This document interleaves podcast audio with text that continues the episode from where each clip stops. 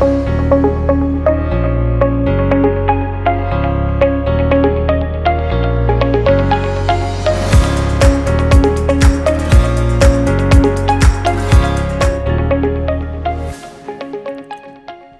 bienvenidos al podcast Piedra Angular producido por Global Grace Ministries.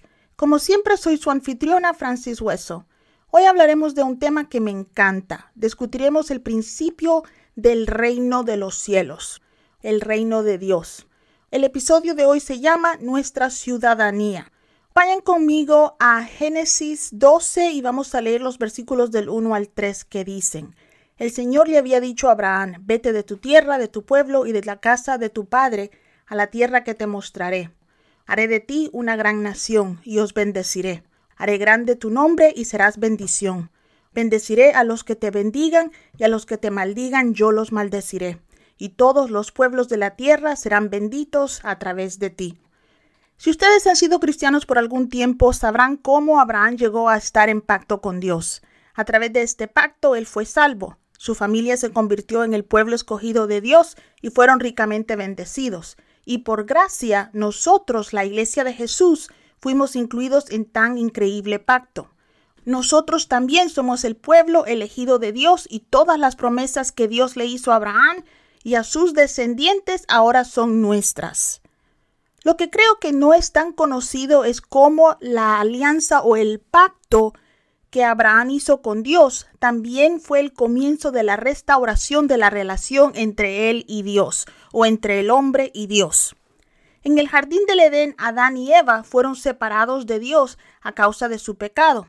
Cada generación después de ellos nació en pecado. Y aunque Dios le hizo a Eva la promesa de redención a través de Cristo, y muchas personas eligieron obedecer a Dios después del pecado de Adán y Eva, Nadie fue elegido para ser llamado pueblo de Dios hasta Abraham. Déjenme darles un ejemplo. Noé obedeció a Dios y gracias a esa obediencia, su familia y todos los animales que entraron con él en el arca se salvaron del diluvio. Pero Dios no entró en un pacto personal con Noé. Dios hizo un pacto con la humanidad de no volver a destruirla nunca más mediante un diluvio. Pero su posición o la posición espiritual del hombre ante Dios no cambió. El hombre permaneció en su naturaleza pecaminosa. La Biblia nos dice que Dios habló con Abraham y cuando Abraham creyó y obedeció a Dios, esto le llevó a encontrar gracia con Dios. Abraham se convirtió en el primer humano que formó parte del pueblo escogido de Dios se convirtió en el padre de la nación escogida de Dios, Israel, y de su linaje nació Cristo. El nacimiento, la muerte y la resurrección de Jesús hicieron posible que todas las naciones bajo del cielo ahora pueden ser incluidas en la familia de Dios. Primera de Pedro 2.9 nos dice que somos linaje escogido, real sacerdocio, nación santa, pueblo adquirido por Dios para que proclamemos las virtudes de aquel que nos llamó de las tinieblas a su luz admirable. Cada persona que ha aceptado a Jesús como su Señor y Salvador ahora es un hijo de Dios y un descendiente espiritual de Abraham. Mi familia, en verdad nosotros somos una raza elegida, una nación santa, y algunos de nosotros no sabemos qué eso significa. La Biblia nos declara propiedad de Dios. Cuando la mayoría de nosotros venimos a Cristo, inmediatamente aceptamos como nuestra realidad que ya no iremos al infierno después de morir. Aún así, por alguna razón, no todos entendemos que nuestra relación con Cristo salva nuestras almas del infierno, pero también inmediatamente nos convierte en ciudadanos legítimos del cielo. Muchas veces confesamos rápidamente que aunque vivimos en este mundo ya no pertenecemos al mundo, pero ignoramos o no entendemos lo que eso significa. Sinceramente decidí compartir este tema con ustedes porque cada vez que mi equipo o yo predicamos en diferentes iglesias sobre el reino de Dios o el reino de los cielos, la mayoría de las personas creen que estamos hablando de lo que será nuestra vida una vez lleguemos al cielo. Pero la Biblia habla del reino de Dios como algo que vino a la tierra cuando nació Jesús. Marcos 1.15 nos dice, y diciendo, el tiempo se ha cumplido y el reino de Dios está cerca, arrepentíos y creed en el Evangelio. También Mateo 4:17 nos dice, desde entonces comenzó Jesús a predicar diciendo, arrepiéntanse porque el reino de los cielos se ha acercado. Y Mateo 6:10 nos dice, que venga tu reino, hágase tu voluntad, tanto en la tierra como en el cielo. Por lo tanto, cuando Jesús hablaba del reino de Dios, no estaba hablando de nuestro hogar en el cielo, estaba hablando del territorio que su iglesia ganaría aquí en la tierra. Él estaba hablando del hecho de que donde quiera que reside un hijo de Dios, ahí está el reino de los cielos. Segunda de Corintios 5:20 nos dice, por tanto, somos embajadores de Cristo. Permítame darles un ejemplo de lo que quiero decir o de lo que estoy hablando cuando hablo de nuestra ciudadanía en el cielo. Aquí en los Estados Unidos hay personas de todas las naciones del mundo que aunque nacieron en otros países han adquirido la ciudadanía estadounidense. Esto significa que aunque algunos adquirieron la ciudadanía ya de adultos, ahora tienen los mismos derechos, privilegios y responsabilidades que provienen de ser un ciudadano de este país. Para un ciudadano de los Estados Unidos que vive en otro país, la Embajada de los Estados Unidos es un pedazo de este país. Y a sus ciudadanos cada embajada le ofrece protecciones, servicios y beneficios por ser ciudadano de los Estados Unidos. Lo mismo sucede con nosotros. Como somos ciudadanos del cielo, aunque no residimos en el cielo, nuestra ciudadanía celestial nos otorga derechos y privilegios.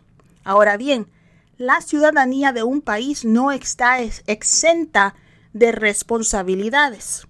Cuando te conviertes en un ciudadano de una nación, debes prometer alianza a esa nación, lo que significa que obedecerás las leyes de ese país. Mis hermanos, muchas naciones ofrecen la doble ciudadanía, pero en el cielo eso no es posible. Esto significa que una vez que perteneces al reino de los cielos, ya no eres ciudadano del mundo. Eres un ciudadano del cielo o del mundo, pero no puedes ser ambos.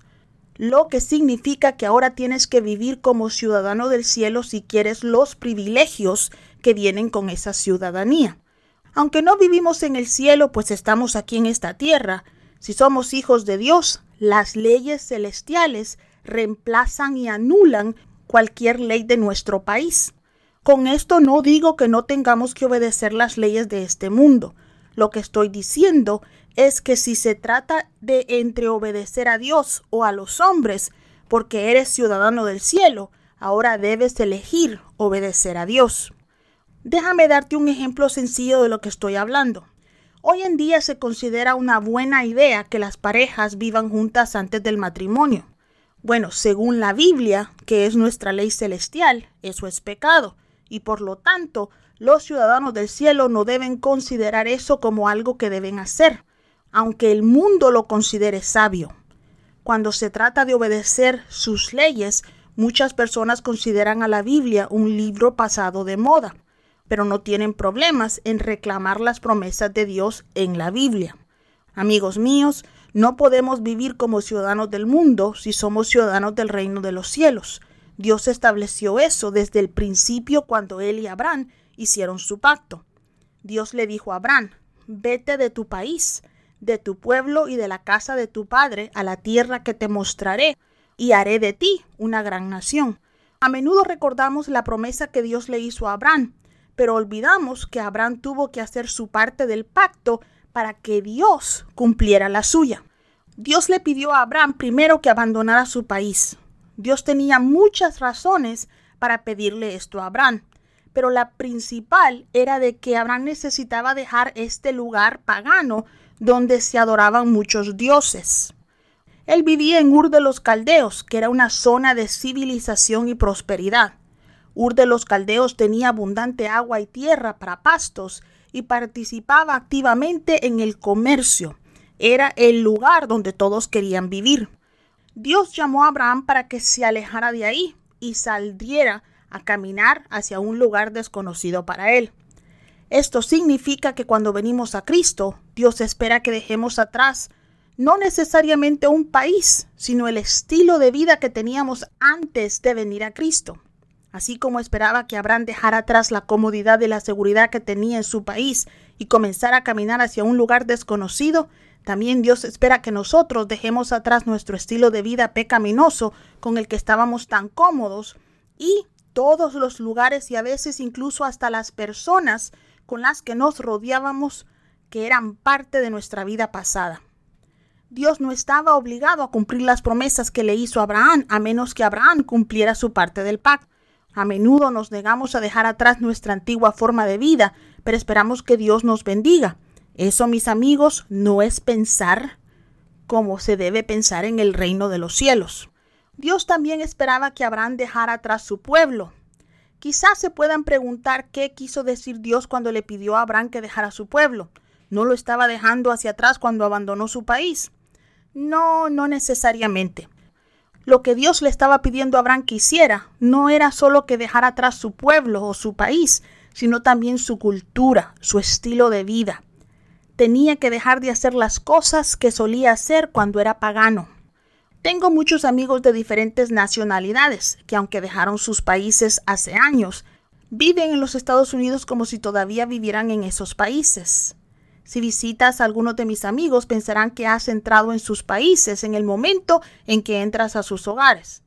Ahora, antes de que algunos de ustedes se molesten conmigo pensando que Dios está en contra de nuestra cultura o tradiciones, les diré que Él no tiene problemas con algunas de nuestras tradiciones, pero debemos admitir que algunas de nuestras tradiciones o cosas que hacemos en nombre de nuestras culturas van en contra de la Biblia y por lo tanto van en contra del reino de los cielos. Tradiciones como el Día de los Muertos, la Semana Santa y la Navidad tienen raíces paganas. Dios espera que dejemos esas cosas atrás.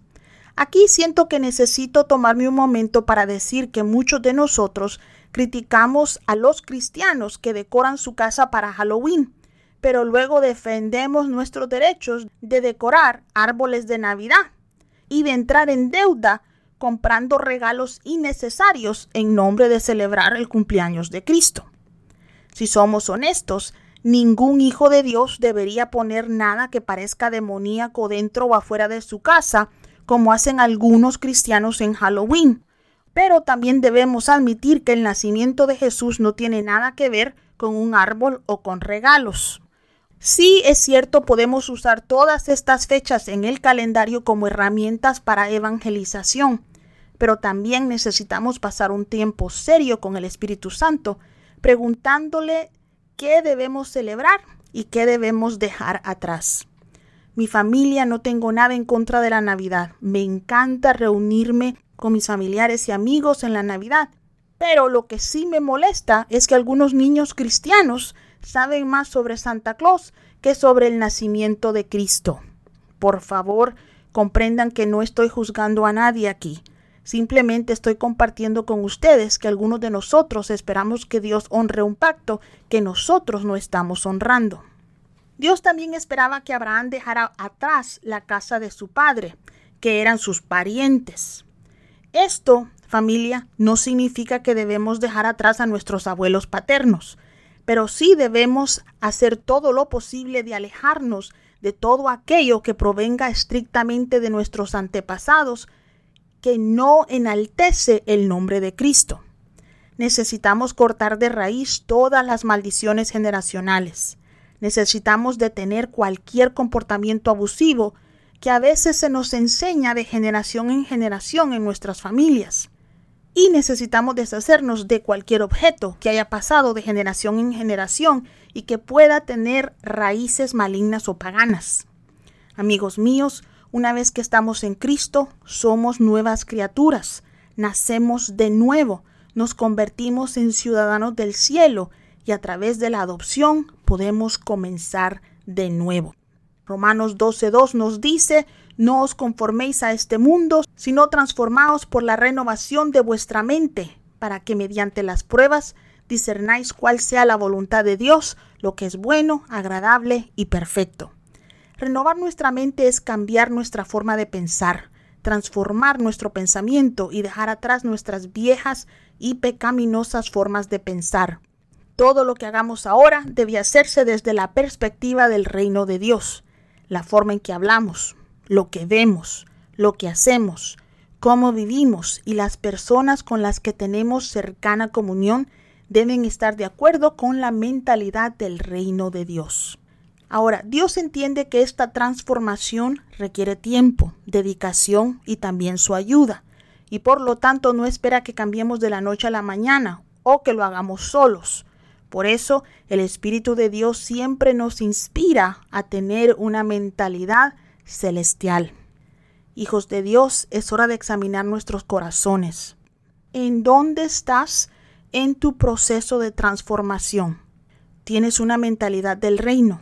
o sigues viviendo en Ur de los Caldeos. A lo mejor dejaste a Ur, pero no sus tradiciones. ¿Todavía te atan algunas maldiciones generacionales? Yo creo que ya que nos acercamos al fin del año, es un excelente momento para autoexaminarnos. Pidamos al Espíritu Santo que desarrolle en nosotros una mentalidad del reino y que nos dé la gracia de dejar atrás todo lo que nos mantenga estancados en Ur con sus ciudadanos o en la casa de nuestros padres. Siempre es un placer compartir la palabra de Dios con ustedes. Si este podcast les ha bendecido y quieren compartir un testimonio con nosotros, contáctenos escribiendo a info arroba globalgraceministries.com. Dios les bendiga.